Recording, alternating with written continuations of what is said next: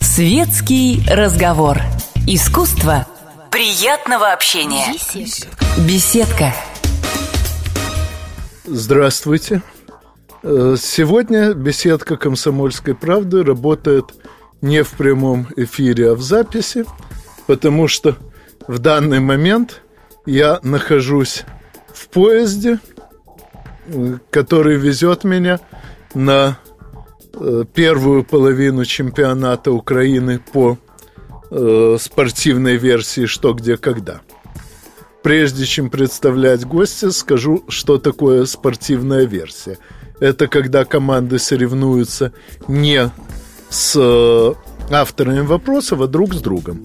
Э, Всем одновременно задается один и тот же вопрос, все одновременно отвечают письменно, чтобы не помогать и не мешать друг другу. У кого больше правильных ответов, те круче. Ну а если у каких-то команд число ответов совпадает, то по статистике ответов всех команд вычисляют различные дополнительные показатели, характеризующие отдельные аспекты игры. И в зависимости от того, какие из этих аспектов считают самыми важными организаторы турнира, они заранее объявляют, какие из дополнительных показателей будут учитываться и в каком порядке. Э, Ну, вот краткая справка завершена. А сейчас представляю э, гостя.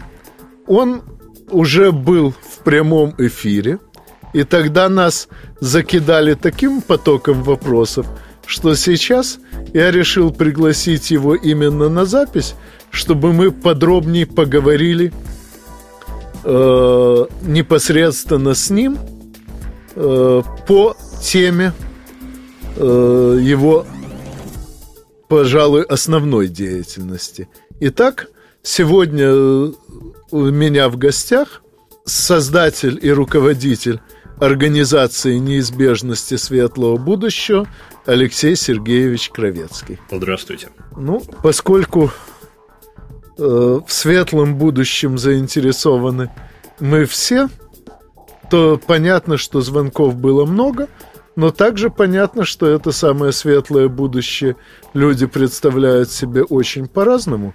И сегодня я хотел бы, чтобы вы подробнее рассказали именно о том представлении, которое лежит в основе вашей организации.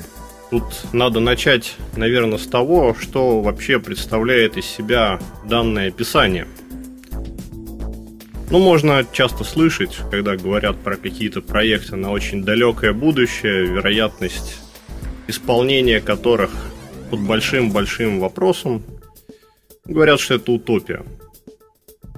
Но для меня любая утопия это, скажем так, ориентир. Не обязательно нам все в полной мере реализовать, но если мы имеем некий ориентир, мы знаем, в какую сторону мы движемся, чем дальше мы продвинулись в эту сторону, тем лучше. Поэтому в любом описании, которое я буду сегодня рассказывать, за исключением специально оговоренных, надо видеть тот самый ориентир. Некую модель, некий даже прототип модели, я бы сказал, на который мы можем опираться в неких разработках, в прогнозах и, ну, вообще свою жизнь выстраивать под то, чтобы это дело реализовалось. Кстати, насчет ориентиров. Мое поколение еще со школьной скамьи помнит слова Чернышевского «Будущее светло и прекрасно, переносите из него настоящее все, что сможете». Ну, цитирую не дословно, а по смыслу. Но в то же время э, очень многие трактовали э, переход в будущее несколько иным способом. А именно, достаточно уничтожить в настоящем все, чего в будущем быть не должно, и будущее наступит. Ну, насколько я могу судить, подход Чернышевского все-таки гораздо эффективней. А именно, не уничтожать прошлое, а именно вбирать в себя будущее. Тут я бы воспользовался вот какой аналогией. Вот есть у нас некая площадка. Участок земли. Мы на нем хотим построить дом. Если мы просто снесем тот дом, тот дом, который на этой площадке уже стоит, новый дом совершенно не обязательно возникнет. А даже если он и возникнет, не факт, что он будет гораздо лучше. То есть в построении нового дома для нас важнее не снесение старого, а в первую очередь проект этого дома. Во вторую очередь работники, которые готовы этот проект квалифицированно воплотить в жизнь. А надо или не надо предыдущий дом сносить, это зависит от того, а как новый проект связан со старым. Ну, если вынужденная ситуация, да, площадку надо расчищать. Вот, может, там стояла какая-то лачуга, а мы хотим построить небоскреб. Но невозможно к лачуге пристроить еще 99 этажей, чтобы получился 100-этажный дом. Ну да, это мне напоминает популярную телепередачу «Дачный ответ», где э, чаще всего приходится э, для реализации проекта сносить уже существующее строение и начинать с фундамента. Беда только в том, что у э, героев дачного ответа есть место, где они могут пожить э, в течение нового строительства, а у Земли пока такого места нет. Ну, я могу опереться на тот опыт, который мы видели на нашем садово-огородном товариществе. Там многие делали как? Они не покупали себе и не получали новый участок, они на старом строили дом рядом, а потом старый дом сносили. Что интересно, аналогии есть аналогия, но при этом все равно понятно, о чем речь. То есть нам не обязательно прямо мгновенно снести предыдущий проект для того, чтобы начинать делать старый. Хотя, ну, если, конечно, дом занимает весь участок целиком, тут никуда не денешься. Ну ладно, чтобы не углубляться дальше в подобного рода аналогии, я просто вывод некий сделаю. Что само по себе снесение старого дома не означает того, что новый будет лучше. Более того, оно даже не означает, что новый дом вообще будет. Да, да, да, можно сказать и так. Не исключено, придется жить просто в чистом поле. Вот. Но э, мы специально в своей деятельности, в своих разработках временно отказались от того момента, который можно назвать переходным. Дело тут в чем? Э, далекая цель, ну, например, город, в который мы собираемся дойти. Она гораздо более легко определима, чем тот маршрут, которым реально придется двигаться. Ну, мы сказали, мы хотим из Москвы приехать в Ленинград.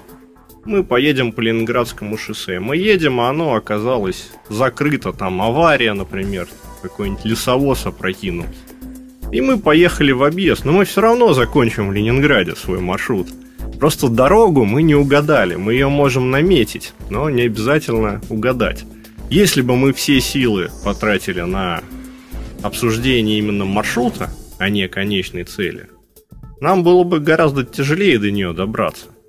Это не значит, что маршрут вообще обсуждать не надо, но от него можно временно абстрагироваться. И поэтому построение проекта началось, скажем так, с описания целей, которые мы хотели бы достичь. А цель это то, что можно назвать обобщенным словом справедливость. Каждый достоин жизни, каждый достоин достойной жизни. Труд должен вознаграждаться, эксплуатации человеком не должен, человека человеком не должно быть, ну и так далее. Я мог бы все перечислить. Да. Ну, что касается эксплуатации человека человеком, то есть такая популярная позднесоветская шутка. Капитализм – это эксплуатация человека человеком, а социализм наоборот. Так вот, фокус в том, что еще Карл Хайнрихович Маркс на лозунг полной заработной платы, то есть разделение всего заработанного между самими производителями, говорил, что это дело абсолютно невозможное, хотя бы потому, что есть множество общих нужд, есть необходимость совершенствовать и развивать само текущее производство, поэтому эксплуатация в том смысле, что человек получает не все, что сделал, в этом смысле эксплуатация будет всегда – но вопрос в том, в чьих интересах расходуется то, что человек не получает непосредственно на руки.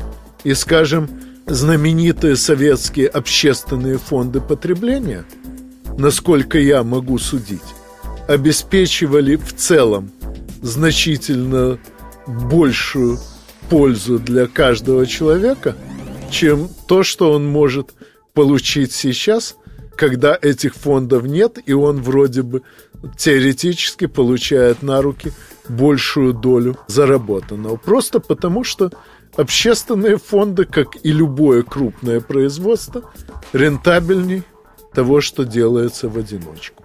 Но об этом мы подробнее поговорим уже после рекламы. Горячий кофе, светский разговор, интересные персоны, хорошая компания, беседка, уютное место для душевного разговора. Реклама. Нежные, сочные, сладкие, крупные. Новинки розбив, розовая мечта, турмалин, розамарин. Идеальный вкус, розовый цвет, крупные плоды, высокий урожай от компании «Гавриш». Компания «Гавриш» – высокое искусство российской селекции. Комсомольская правда. Читайте в еженедельном выпуске. Оксана Федорова быстро вернуться в форму после родов заставил муж. Готовимся правильно встречать год змеи. Комсомольская правда. Узнайте больше в продаже 6 ноября. Для лиц старше 12 лет. Телефон рекламной службы в Москве 777 02 80.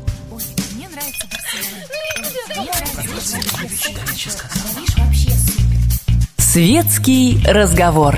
Искусство приятного общения. Беседка. Итак, напоминаю, что сегодня беседка э, «Комсомольской правды» работает не в прямом эфире, а в записи. Э, так что э, с моим гостем, создателем и руководителем организации неизбежности светлого будущего Алексеем Сергеевичем Кровецким мы беседуем, к сожалению, без ваших звонков. Но, надеюсь, вам и без этого будет интересно. Итак, э, мы закончили на понятии справедливости. И прежде чем э, дать слово гостю, чтобы он рассказал, как эта справедливость понимается в организации, я скажу, что я сам, как э, практикующий политик, так сказать, старался э, понятие справедливости избегать вообще, ибо э, не раз убеждался, что каждый понимает ее по-своему. И далеко э, не всякое понимание приемлемо для других. Поэтому очень хотелось бы уточнить э, формулировку справедливости в трактовке вашего общества. Я в полной мере, боюсь, не смогу описать все это понятие, обширное и многогранное. И это в том числе причина, почему это понятие вообще используется. То есть можно человеку за час-два пересказать то определение, которое мы даем этому понятию, перечислить все нюансы и так далее. А можно ему сказать как некую рабочую гипотезу, но ориентируйся на свое чувство справедливости.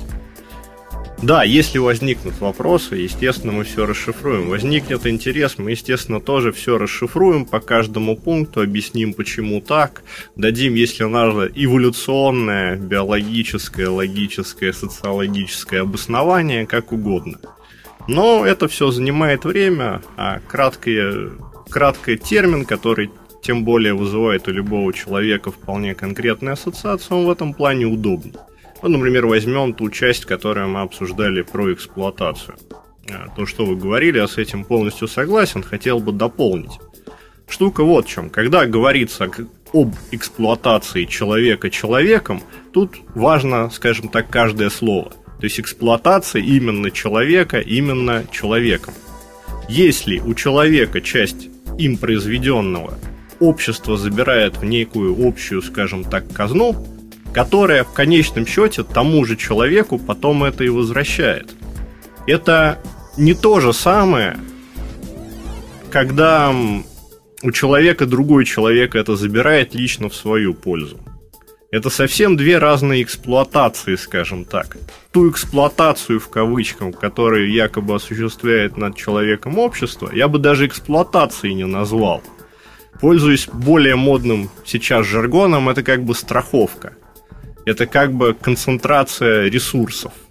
Ну, если мы каждому человеку дадим, скажем так, набор окон, дверей и досок, совершенно не обязательно он построит себе один этаж небоскреба, он себе построит тот самый маленький домик без коммуникации и так далее. То есть для того, чтобы получить большой дом, которому подведена вода, электричество и так далее, каждый должен часть своего труда отдать на строительство этого дома. Но он сам же и будет в нем жить. Это справедливо. С другой стороны, справедливо заботиться о тех, кто не по своей воле потерял возможность работать. Получил травму на работе, чем-то заболел, ну, я не знаю, на войне его ранили.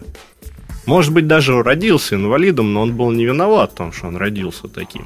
В нашем понимании справедливость э, говорит нам о том, что мы должны заботиться о таких людях. А никакого способа, кроме как отдавать часть собой произведенного на их благо, не существует. Это тоже нюанс справедливости, но все это мы не можем называть эксплуатацией. Это, скажем так, э, ну, я не знаю, как благородство, что ли. И, ну, совесть подсказывает, что так и надо поступать. Это мне напомнило одну из любимых тем другого моего гостя э, и моего партнера по множеству самых разнообразных э, работ Нуралину Исламовича Латыпова. Он очень любит э, цитировать э, труды философа Поляни по неявному знанию, по тому, что человек не может сформулировать, а может передать другим только э, показом, только научением, только э, поправками Э, другого, когда тот начинает действовать самостоятельно.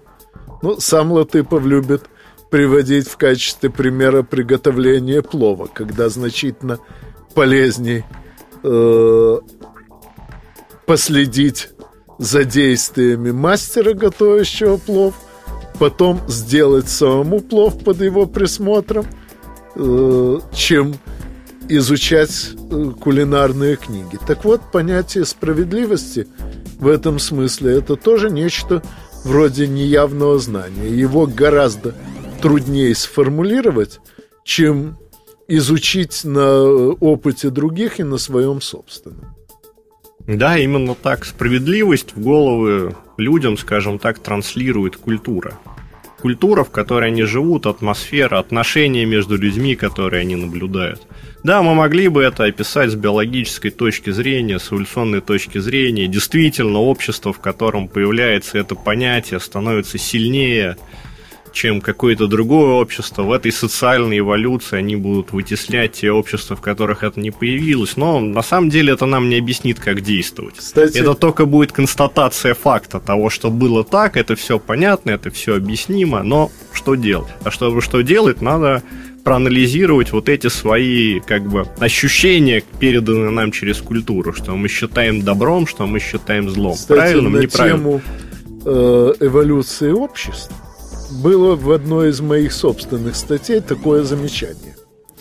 Известный идеолог либертарианства, либерализма и вообще предельного индивидуализма во всех его проявлениях э, Фридрих Августович фон Хайек э, в одной из главных своих пропагандистских книг э, «Пагубная самонадеянность» доказывает, что большая часть э, того, что мы вообще знаем, умеем, э, большая часть нашей культуры, большая часть того же рынка сформирована именно э, эволюционным путем – вследствие конкуренции различных обществ с различным устройством.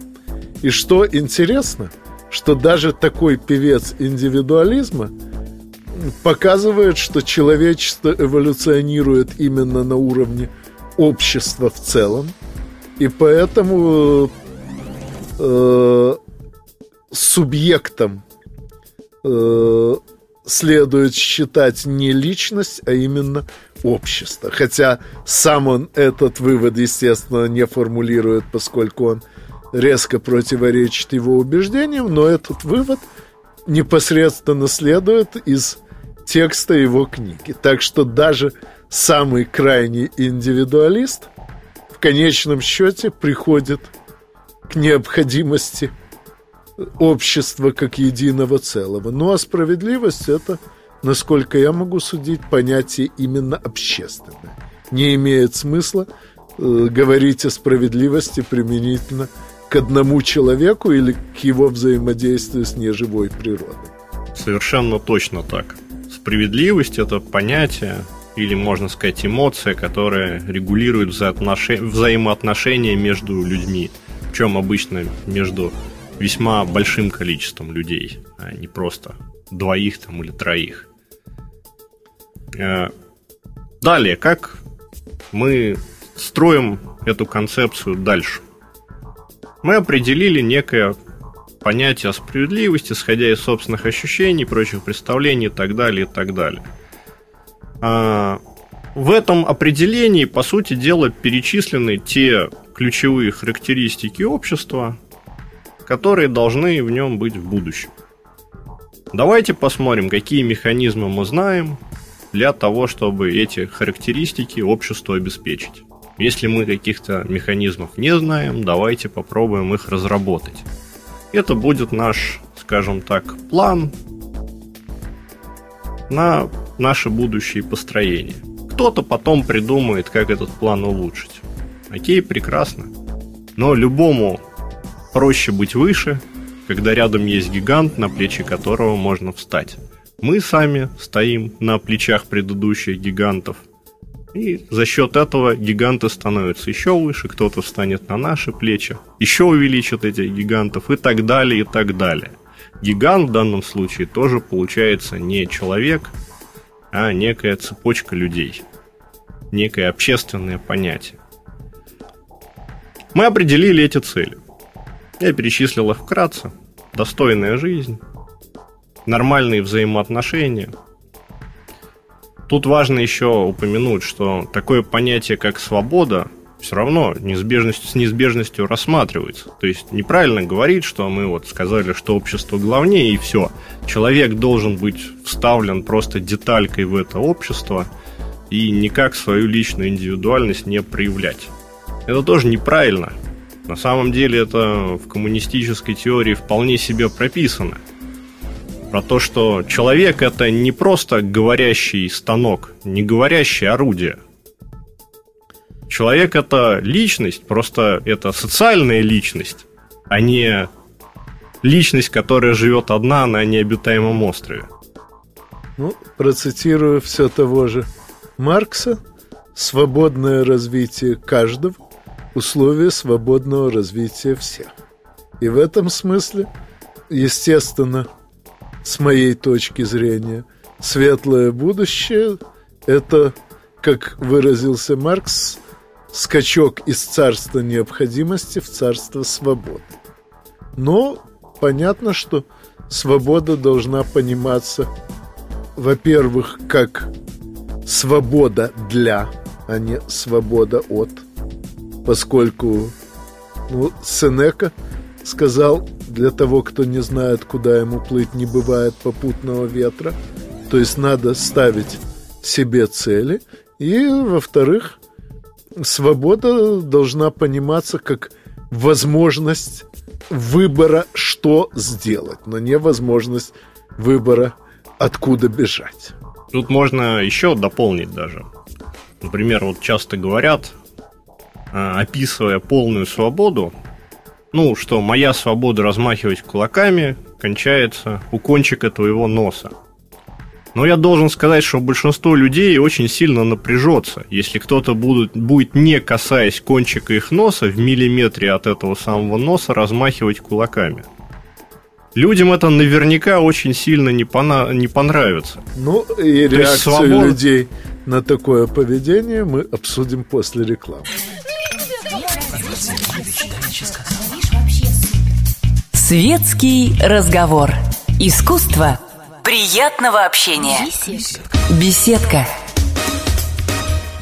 Сегодня у меня в гостях создатель и руководитель организации неизбежности светлого будущего Алексей Сергеевич Кровецкий. Так вот, людям очень не понравится такое проявление свободы со стороны других людей. Из этого мы можем сказать, что свобода на самом деле-то кончается гораздо дальше, чем кончик носа.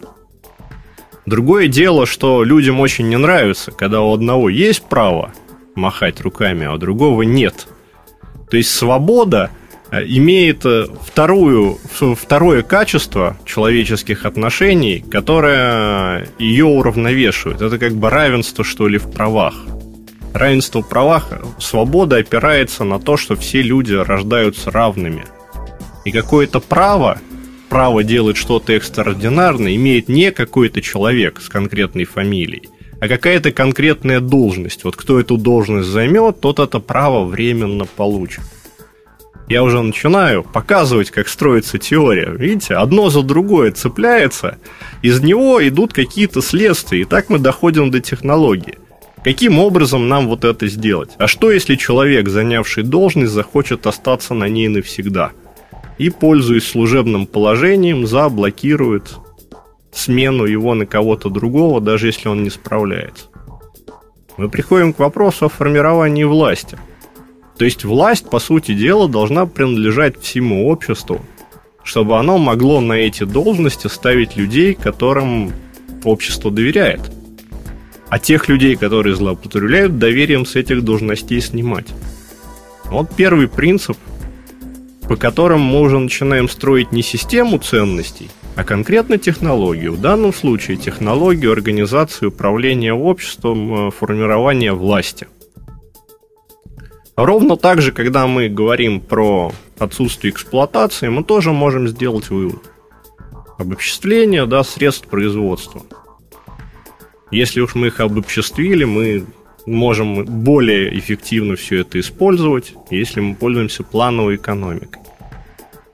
Поскольку мы не говорим про то, что человек уже изменился и может сам себя ограничить в пользу всех остальных, нам нужно какое-то денежное обращение, нужна какая-то система распределения. Следующий ну, а шаг. Я пользуюсь случаем напомнить, что именно вопрос плановой экономики был для меня и моего гостя – э, предметом жестоких споров на протяжении нескольких лет.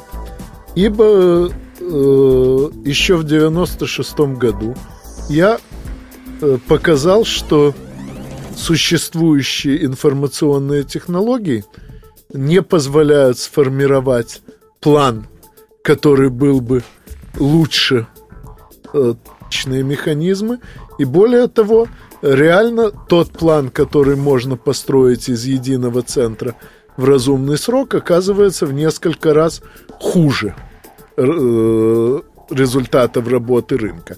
Ну, естественно, я не сам это доказывал, я просто перевел с математического языка на человеческий некоторые старые труды Глушкова, Конторовича и того же фон Хайека.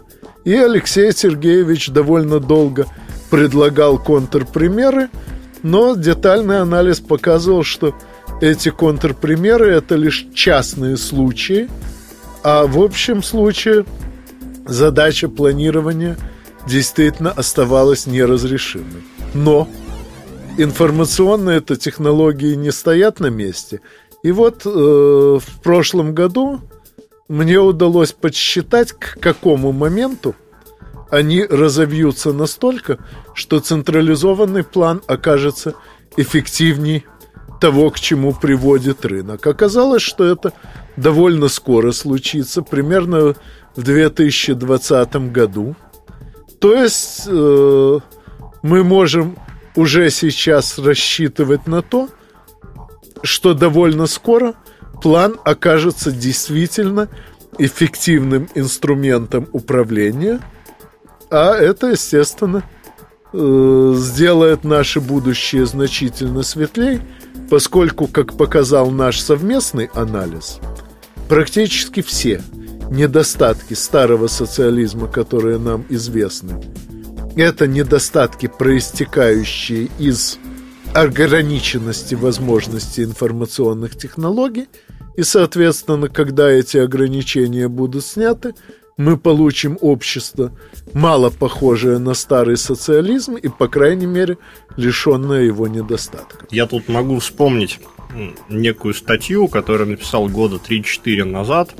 Там как раз вот были рассуждения по поводу э, такого понятия, как вычислительная мощность.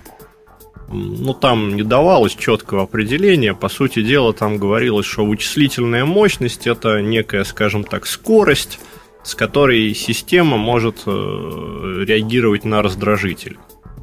А вот. И как вот это понятие вычислительная мощность связано с тем, какие отношения в данном случае будут выгоднее. То есть, либо у нас централизованное управление, либо у нас, ну, в кавычках, рыночное, ну, на самом деле просто децентрализованное. Чем выше чем выше вычислительная мощность, тем выгоднее оказывается централизованное управление. Это можно снова пояснить на примером, чтобы было понятно, о чем идет речь. Вот есть у нас какая-нибудь империя, предположим, античная империя.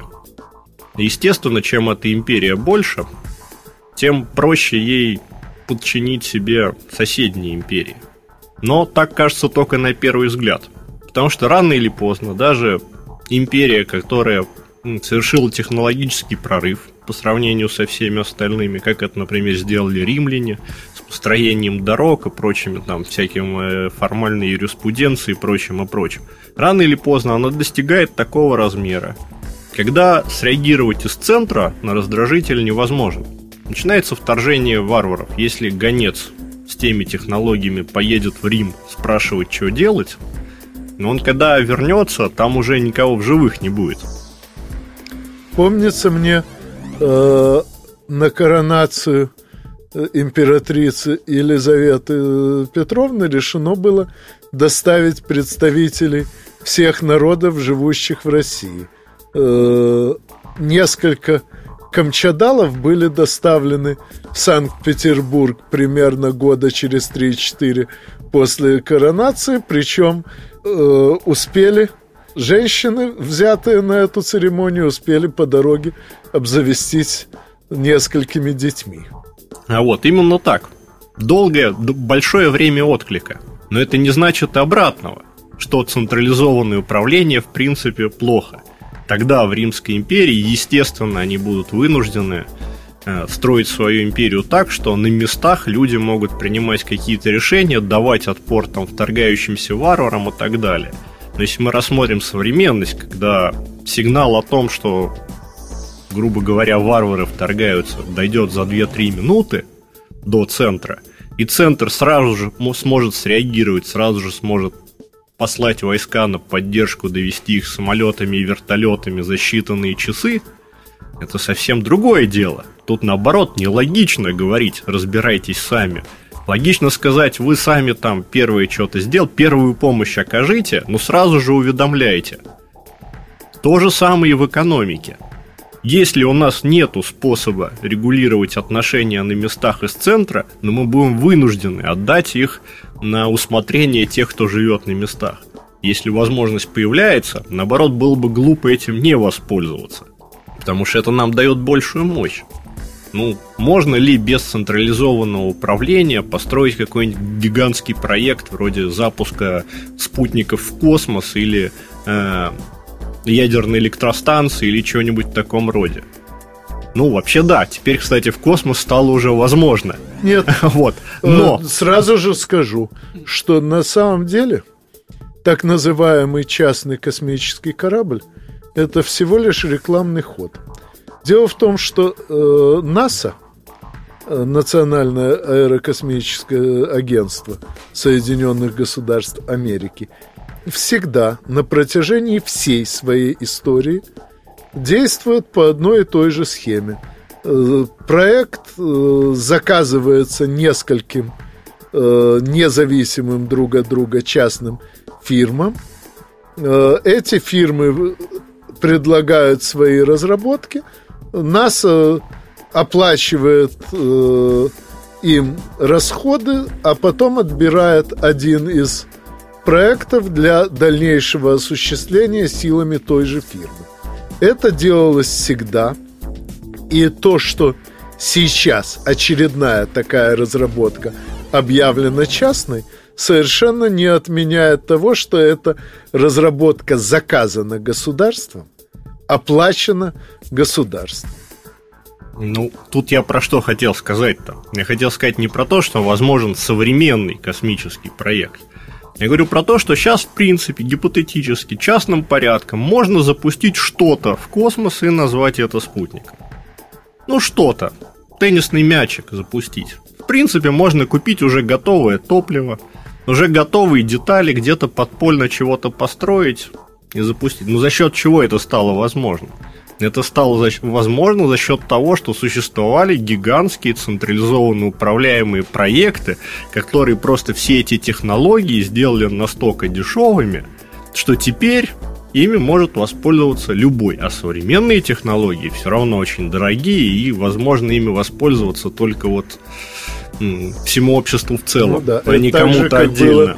С интернетом. Да, с интернетом. Это была оборонная разработка в рамках этой оборонной разработки были созданы э, основные э, форматы передачи данных, были проложены магистрали для быстрой передачи данных, а потом, когда все это было создано, стало возможно подключать ко всему этому частных лиц. И вот, кстати, пример развития каждого через развитие всех вместе. Если мы отказываемся от централизованных проектов, ну да, каждый сам лично будет иметь возможность печь пирожки на костре и продавать их соседям. Если мы объединились каким-то способом, ну вот у каждого интернет, который сам решает, как им пользоваться этим интернетом, что в него писать, что в нем читать. Вот, пожалуйста, реализация свободы через э, прохождение общественной стадии. Ну, и завершая наш разговор, могу сказать, что всевозможные страшилки относительно тоталитарной диктатуры и заболачивания мозгов мы э, видим сейчас в рыночном обществе свобода значительно большей дозе, чем когда-либо видели в том прошлом, которое сейчас велено считать темным, которое, даже невзирая на это приказание, остается экспериментальным прототипом, пусть как все эксперименты не во всем удачным, но все-таки прототипом светлого будущего. Надеюсь, э, мы еще встретимся с Алексеем Сергеевичем и по этому поводу, и по другим. Ну, а пока до новых встреч, до новых беседок. Горячий кофе, светский разговор, интересные персоны, хорошая компания, беседка, уютное место для душевного разговора.